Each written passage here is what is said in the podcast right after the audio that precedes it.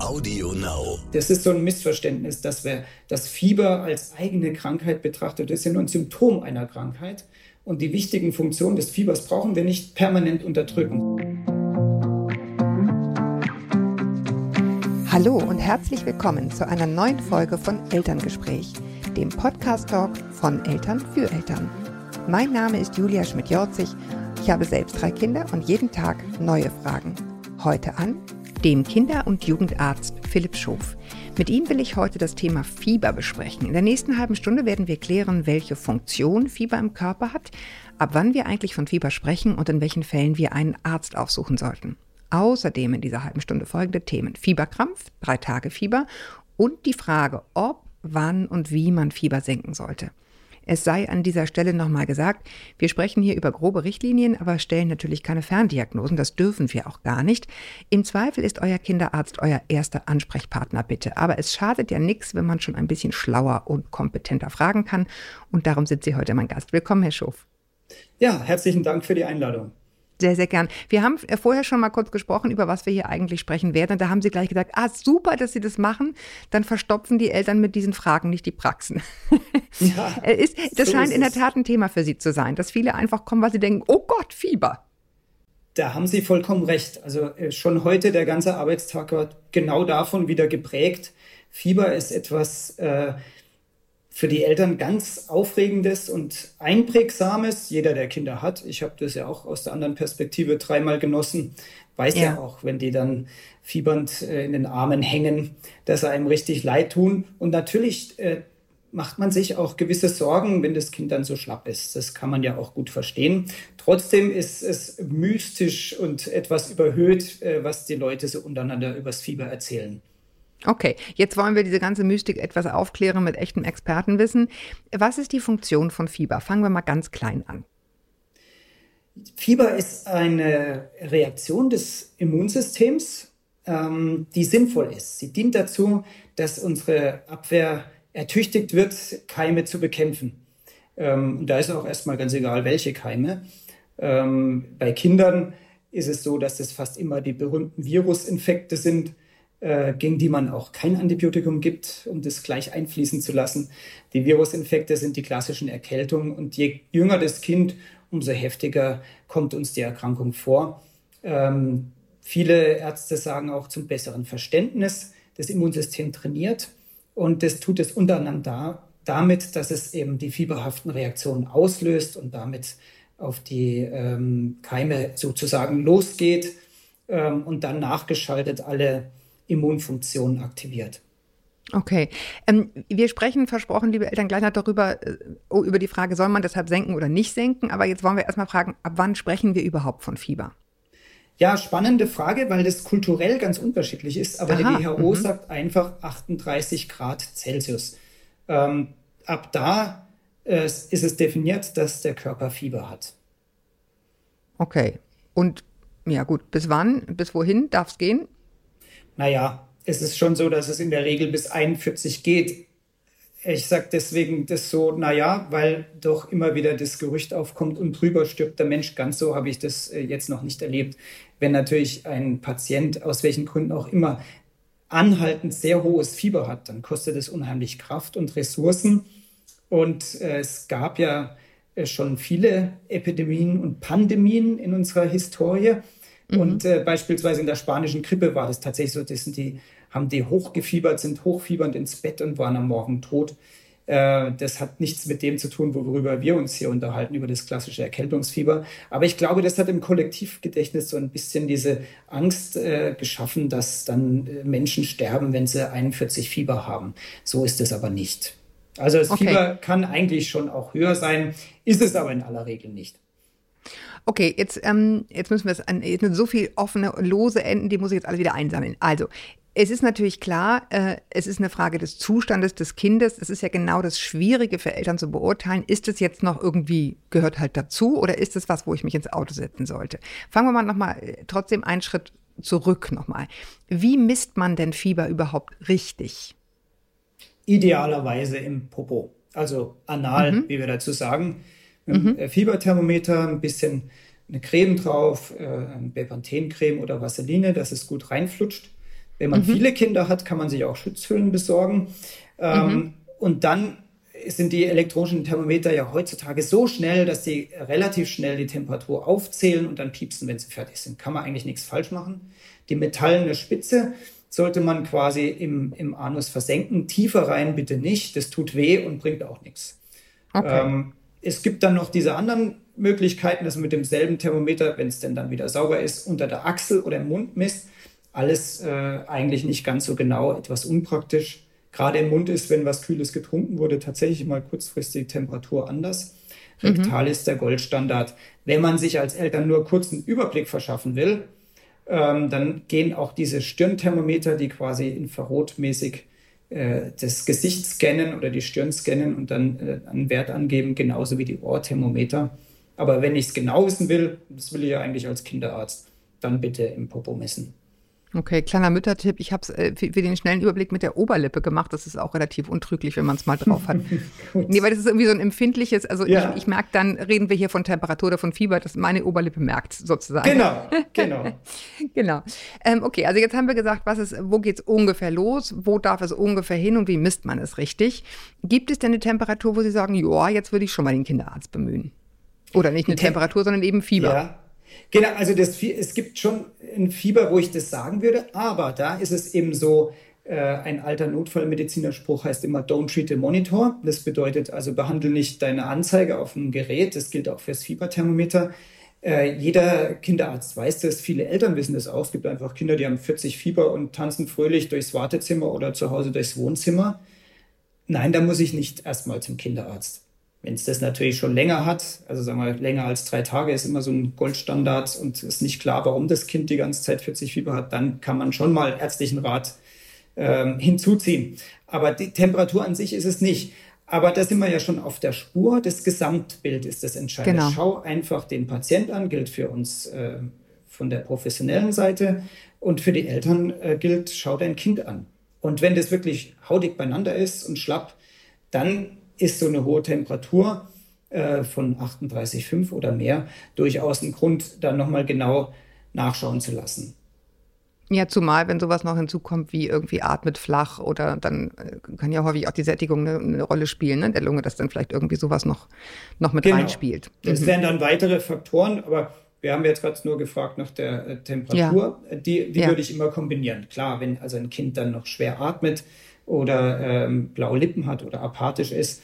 Oder, oder, das sind alles die Dinge, die sich dann aufsummieren. Dann ist, äh, muss man das auch nicht aushalten. Dann geht man natürlich zum äh, Kinder- und Jugendarzt und äh, lässt da nachschauen.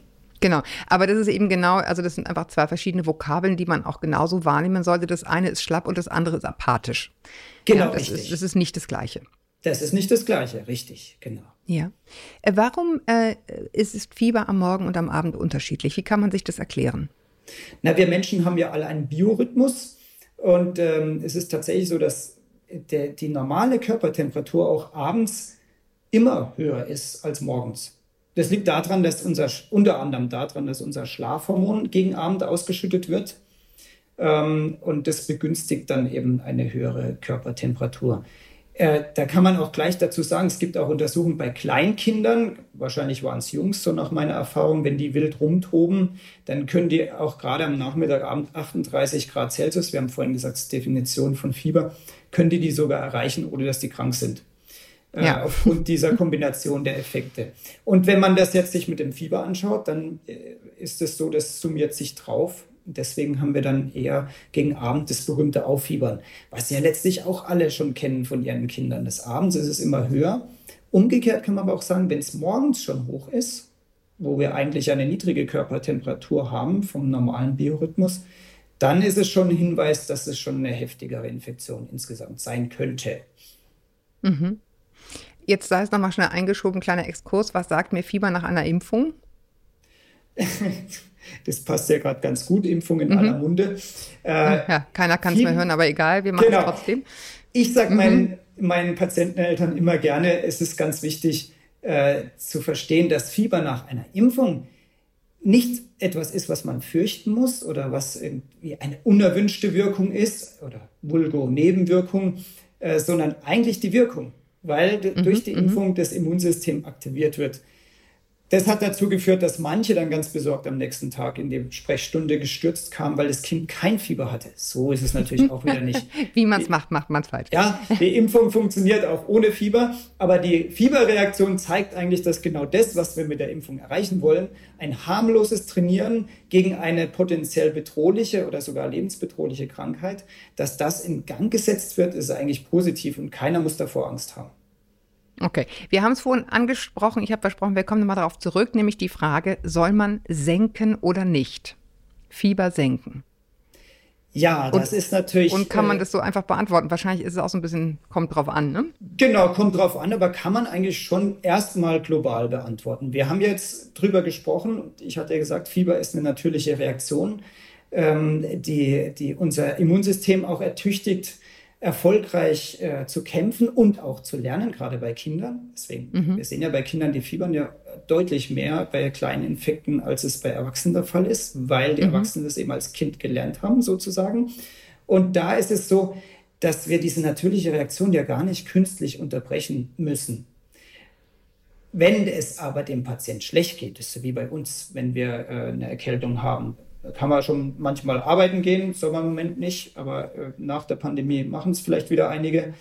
Ähm, ich hoffe nicht. Nächsten, ja, das wollen wir gar nicht propagieren, so ein Scheiß. Aber am, am nächsten Tag ist es, gehen.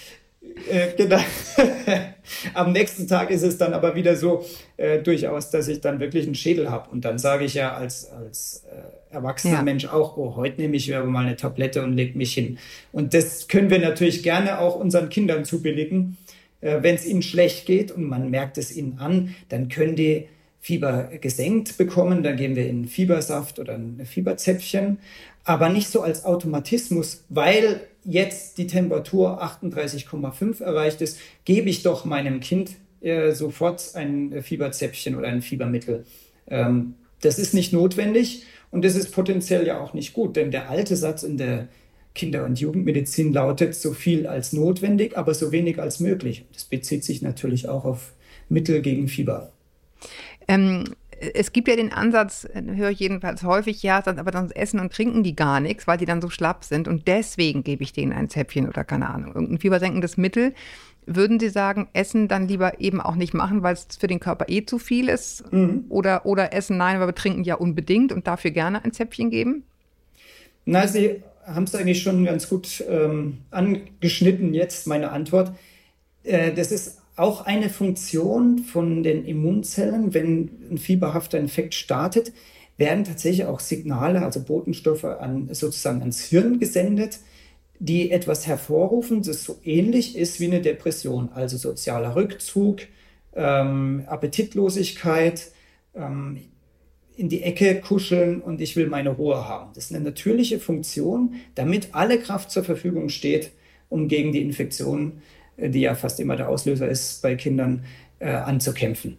Und äh, da ist es eben auch so, ein Teil davon ist, dass der Körper keine Valenzen hat für Verdauung. Verdauung ist ein unheimlich energieintensiver Vorgang.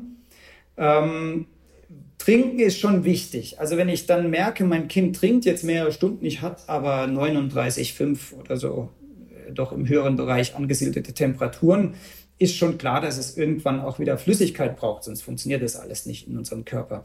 Dann kann man schon tatsächlich mal sagen, jetzt gebe ich doch mal einen Zapferl, dass wir ein bisschen was trinken gemeinsam. Aber ähm, Essen ist ja nicht nur sozusagen der Energieverbrauch durch die Verdauung, sondern gibt ja auch Energie, oder? Richtig, aber um, um sie zu geben, benötigt es tatsächlich erstmal einen aktiven Vorgang. Und das ist immer so die Elternsorge. Ich höre es schon raus. Äh, wenn das Kind nicht isst, dann äh, ist es doch gar nicht gut. Stimmt. Aber wir reden ja in aller Regel nicht über einen wochenlangen Zustand. Also wenn ein, zwei Tage weniger gegessen wird, macht es gar nichts. Das holt sich das Kind wieder. Ähm, sobald äh, die, das Fieber oder die Infektion nachlässt, kommt auch wieder der Appetit und dann wird es oft sehr schnell kompensiert. Klar, wenn ich auch hier den Eindruck habe, Mensch, das Kind, äh, das ist schon eh so ein Ziehfall, wie man bei uns in Bayern sagt, ähm, und dann jetzt ist nichts und fiebert noch so hoch. Auch da ist es natürlich völlig in Ordnung, wenn die Eltern sagen, so, jetzt gebe ich mal was, damit es ein bisschen was zu sich nimmt, das ist völlig in Ordnung. Okay, aber, aber dann, ich, dann reden wir hier nicht vom Kakao mit, mit, mit Milch, die nochmal ein extra Thema ist, sondern wir reden von einer Gurke oder irgendwie sowas. Genau. Ja, witzig, dass Sie es sagen. Mein Lieblingsessen als Kind, wenn ich krank war, mit, mit Fieber im Bett lag, dann war das immer gesalzene Salatgurke. Mhm. Ja, das ja, funktioniert ganz der gut. Der Körper weiß schon, was er will. Also genau, erstaunlich genau. teilweise, ja. Oder geriebener Apfel ist es bei uns immer. Warum es dann ja. gerieben sein muss, weiß ich nicht. Ist aber auch irgendwie so ein Gefühl, was die Kinder haben. Ja, genau. Da kann man dann schon auch drauf hören. Und das reicht dann auch meistens völlig aus, um die, äh, so viel zu geben, wie gerade notwendig ist. Also keine Sorge. Ähm, das ist tatsächlich so ein Reflex. Ähm, Wenn es nichts ist, ist ganz schlimm. Das macht der Körper schon absichtlich. Wir haben gesprochen über Fiebersenkung. Jetzt müssen wir zu den beiden Mitteln mal gehen, die es gibt und die Formen. Wir haben gesprochen über Zäpfchen, es gibt Saft.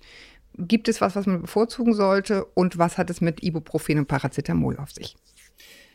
Also, das ist äh, eigentlich bei beiden äh, dieselbe Antwort. Man muss nichts bevorzugen, man muss einfach schauen, was dem Kind mehr taugt. Auch da mhm. gibt es, wie ich das so beobachte, kulturelle Unterschiede. Es gibt tatsächlich offenbar Regionen, wo man lieber Zäpfchen gibt und Regionen, wo man lieber Saft gibt. Dann kann es natürlich auch Situationen geben, also wenn das Kind jetzt Halsweh hat, dann wird es mit dem Saft äh, schlechter funktionieren. Äh, ebenso bei irgendwas, wo Erbrechen noch dabei ist. Äh, und umgekehrt, ne, ob man bei Durchfall jetzt unbedingt dann Zäpfchen verabreichen sollte, sei mal dahingestellt. Äh, der Unterschied zwischen den Wirkstoffen ist pharmakologisch schon vorhanden. Äh, das Ibuprofen gehört zu den sogenannten nichtsteroidalen Antirheumatika, also das äh, hauptsächlich auch entzündungshemmen, greift also in den Entzündungsstoffwechsel ein. Paracetamol funktioniert ein bisschen anders, äh, läuft mehr übers, übers Gehirn, über Sollwertverstellung.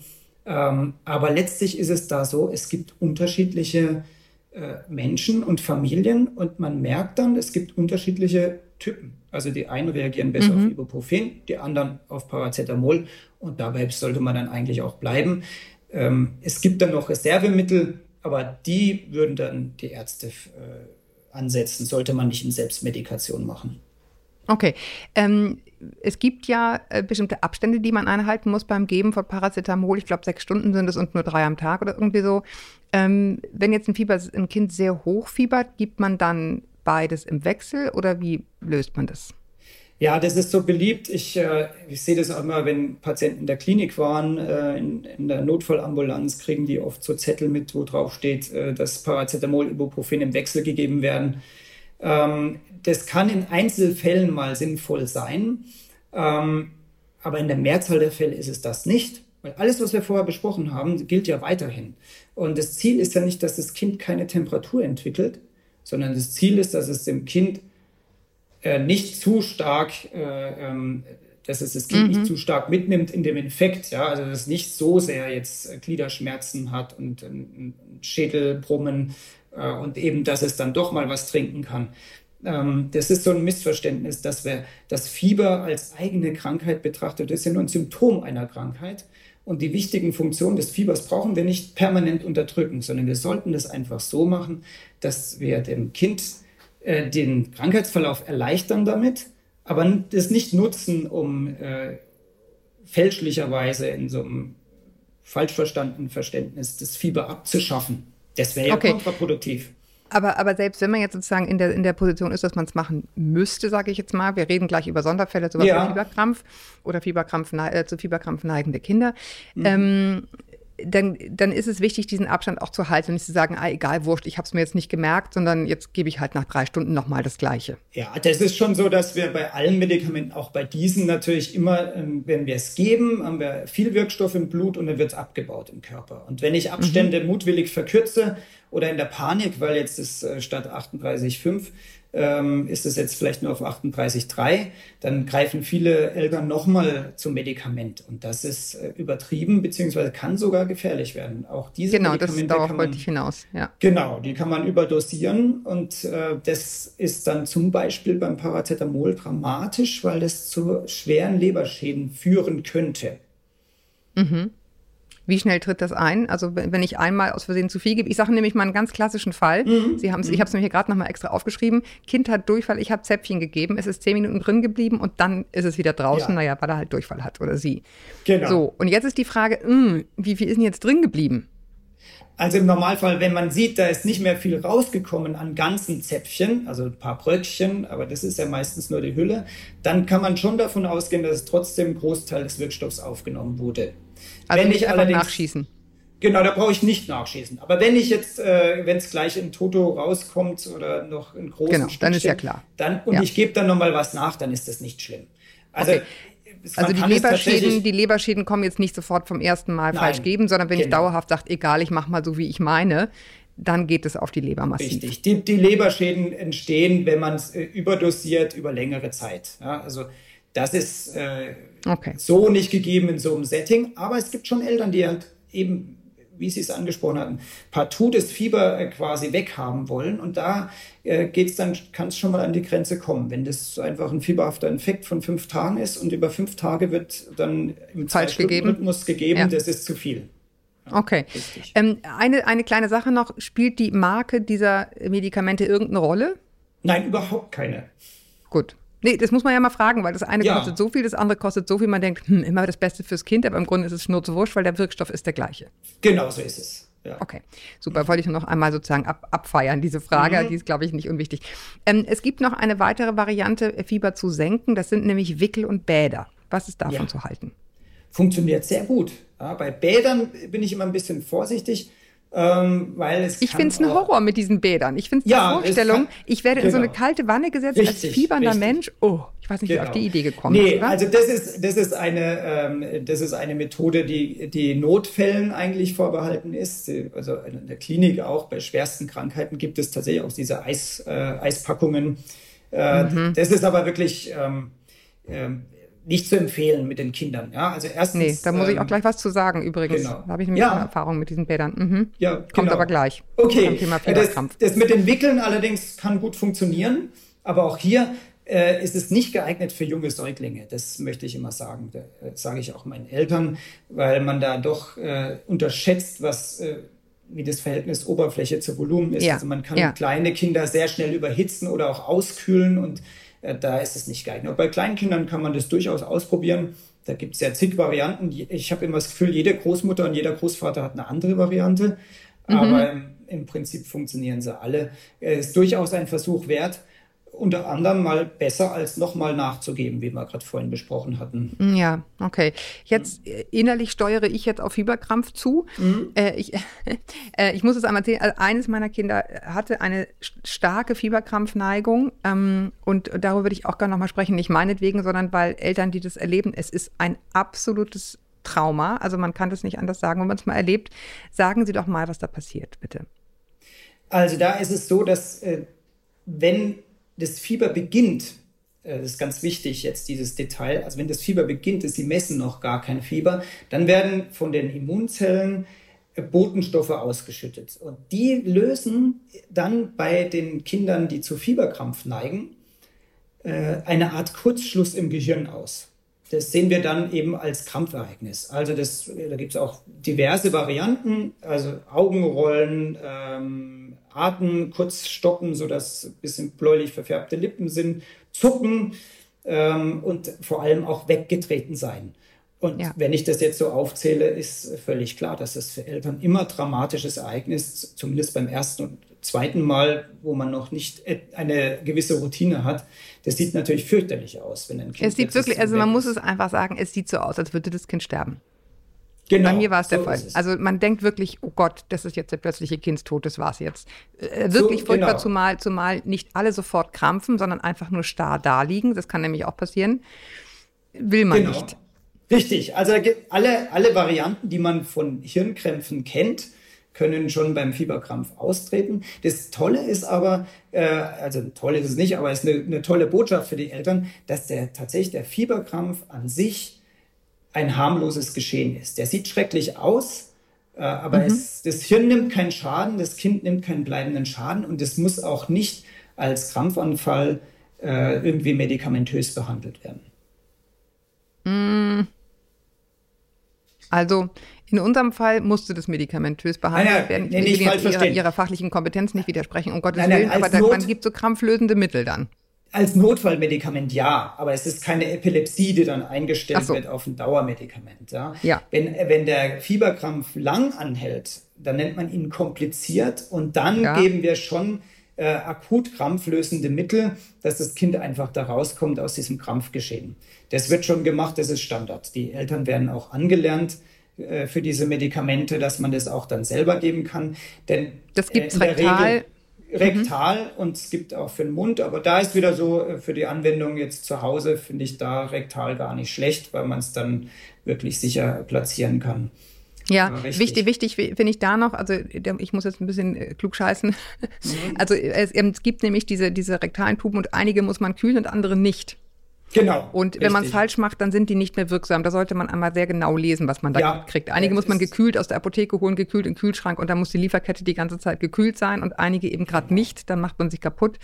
Also das äh, lohnt sich da einmal genau hinzuschauen, dass man die dann auch richtig einsatzbereit zu Hause hat. Das muss auch der, das sollte immer, aber das macht da auch der Kinder- und Jugendarzt dann mit den Eltern besprechen und wirklich erklären, wie die Medikamente funktionieren. Das ist ganz wichtig, dass man da genau weiß, was habe ich bekommen und was muss ich, wie muss ich das anwenden.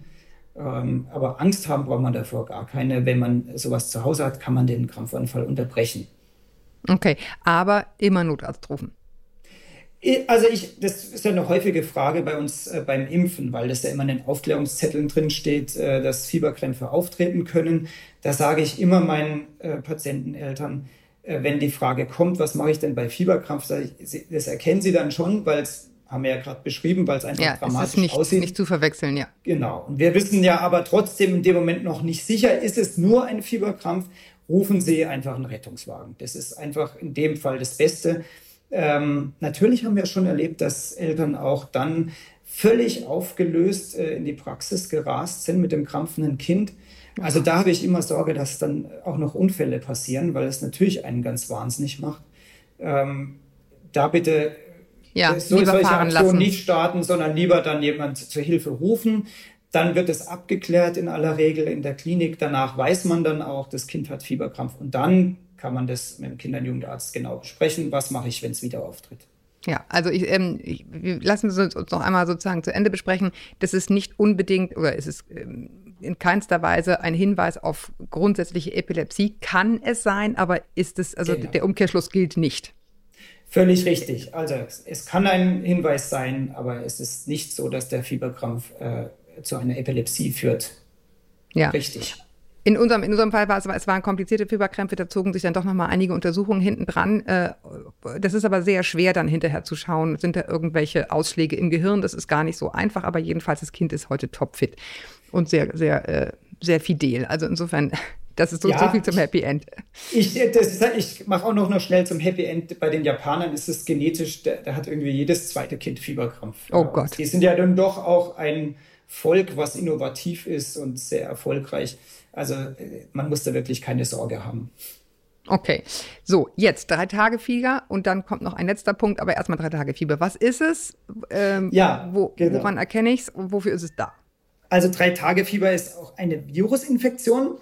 Ähm, wir sagen auch das Exanthema subitum dazu. Das ist so, dass, die, dass der Virus infiziert und nach einer Inkubationszeit dann das Kind ähm, manchmal bis fast bis zu drei Wochen, aber er kann dann wirklich mehrere Tage hochfiebern äh, und man findet sonst keine Symptome klassischerweise. Mhm. Und dann, wenn das Fieber abflaut, dann entsteht, ein, wir nennen das Exanthem, also ein Ausschlag ähm, äh, auf dem Stamm meistens. Stamm ist quasi so Brustrücken, ja. manchmal bis zum Po. Äh, und dann weiß man im Nachhinein als Kinder- und Jugendarzt und auch viele äh, Eltern wissen das dann, ähm, aus Erzählungen oder weil sie es schon erlebt haben, das war das Drei-Tage-Fieber. Mhm. Das ist also per se eine harmlose Erkrankung, ist aber gekennzeichnet durch das langanhaltende hohe Fieber. Und nicht und, nur drei Tage, habe ich jetzt verstanden. Und genau, und muss nicht nur, naja, die, die 17 Tage hatten sich auf die Inkubationszeit, so, also diese okay. knapp mhm. drei Wochen. Ähm, aber ähm, es kann auch mal ein bisschen länger sein, ja. also es kann auch mal vier oder fünf Tage sein. Aber tatsächlich nennt man es drei Tage Fieber, weil es so klassisch ist. Drei Tage mhm. sehr hohes Fieber. Alle denken, was ist es nur, suchen und finden nichts. Und dann kommt der Ausschlag und dann kommt das große Aha. Und da sind wir auch gleich an dem Punkt, äh, wenn Fieber sehr hoch, sehr lang anhält, also Schlüsselwort ja. drei Tage äh, oder länger, dann wäre es ein Grund, äh, dass wir nachschauen, ob nicht was anderes dahinter steckt als der typische banale Infekt. Okay, und jetzt noch den letzten Fall, äh, weil wir neulich auch das Thema Meningokokken hier schon mhm. mal auch hatten. Äh, mhm. Die Kombi Fieber, dunkle Flecken irgendwo am Körper, sofort ja. losfahren. Also, sofort losfahren. Die, die Kinder und vor allem die jüngeren Kinder, die, die reagieren immer überschießend dem Immunsystem. Das heißt, sie kriegen auf Infekte auch gerne irgendwelche Ausschläge. Mhm. Es, es, gibt harmlose Ausschläge in Anführungszeichen und die, die, wo man sofort losfährt. Das können Eltern super überprüfen, indem sie einfach ein Glas, also mit durchsichtigem Boden, auf so einen Fleck draufdrücken. Wenn der Fleck dann durch das Glas sichtbar ist, dann spricht das für eine Einblutung in der Haut. Wir sprechen dann von Petechien, also Hauteinblutung. Das ist zum Beispiel was, was bei den Meningokokken-Erkrankungen, bei der Meningokokken-Sepsis ähm, und auch bei anderen gefährlichen Bakterien entstehen kann. Und das ist das höchste Alarmsignal, weil dann tickt die Uhr. Das ist jetzt uh, das Gegenteil das zu dem, was Schluss wir vorher jetzt, das dicke haben. Ende. Okay, ja, aber jetzt muss ich noch mal ganz doof nachfragen, weil ich habe nämlich auch nicht richtig verstanden. Mhm. Also, wenn ich einen Flecken sehe auf der Haut, äh, einen roten, also ich sag mal, der so aussieht wie ein kleines Rötelchen, ja? Ja. Und ich tue da das Glas drauf, dann würde ich das doch auch sehen. Nee, wenn Sie den klassischen Ausschlag haben, äh, der so auftritt bei, bei irgendwelchen Virusinfektionen, verschwindet der. Aha. Das ist also eine Mehrdurchblutung der Haut. Und wenn Sie draufdrücken, üben Sie einen Druck aus und dann ist er weg. Mhm. Ja? Sind es nicht so, sind es nicht so Art offene Stellen, so diese Ausschläge? Also das winzig natürlich, aber ja, es gibt natürlich auch, äh, wenn jemand Ekzeme hat, also Neurodermitis, also das sind dann wieder andere Ausschläge. Aber so die bei Fieber, die dann so, da haben ja viele Kinder, kennen sicher viele Fieberpickel, auch ja. so Pünktchen mhm. und so, die sind eigentlich immer wegdrückbar, so nennt man das. Ne? Mhm. Äh, einfach weil diese, nur die Stelle wird nur mehr durchblutet. Also das ist nichts Offenes. Was Aha. Offenes unter der Haut ist es dann eben, was Sie angesprochen haben, bei den Meningokokken. Da blutet es in die Haut ein. Und da ist auch dann einfach das Blut in der Haut drin und da kann ich draufdrücken, so viel ich will. Das ist Man ja da schon äh, ausgetreten mhm. aus dem Gefäß und schwimmt da so im Gewebe rum. Und das wollen und das wir gar das, nicht. Und das ist ganz fürchterlich. Da muss sofort äh, ein Arzt kommen oder man, man ruft den Notarzt oder fährt irgendwo hin. Also das ist immer das Alarmsignal. Da bitte sofort aufbrechen. Auch wenn es scheinbar noch gut geht, bitte äh, da ist kein Arzt, das kann ich mir nicht vorstellen, wann auch immer böse, wenn sie da unangemeldet aufschlagen, äh, weil das weiß jeder. Ja, das da geht um alles. Geht rasend schnell und das ist das Entscheidende. Es kann gut gehen und zwei Stunden später geht es katastrophal. Impfen, impfen, impfen, kann ich nur sagen. Auch wenn ich jetzt so wieder ein paar böse Mails kriege. Es hilft nichts. Richtig. Dagegen kann man einfach impfen. Und das wollen Dagegen kann man haben. impfen und dann hat man einfach diese für Kinder gefährlichen Keime weg äh, von dem Tableau äh, der, der Fiebergeschichte. Das ist einfach eine feine Sache. Meningokokken, Pneumokokken sind alles Standardimpfungen im Kindesjugendalter. Äh, man kann es noch erweitern.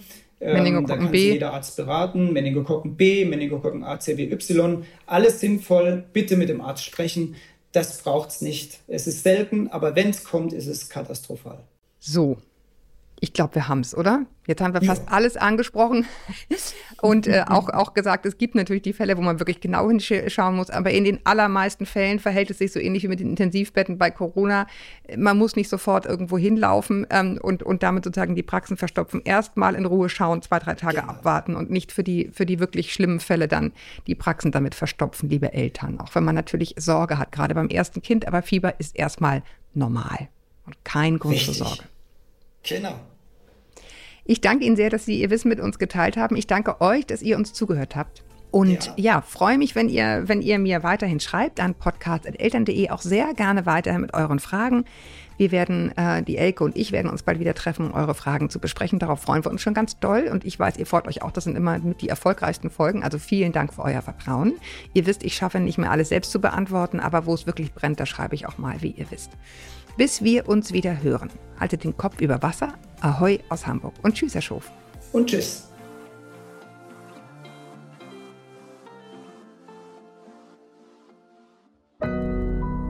Audio Now.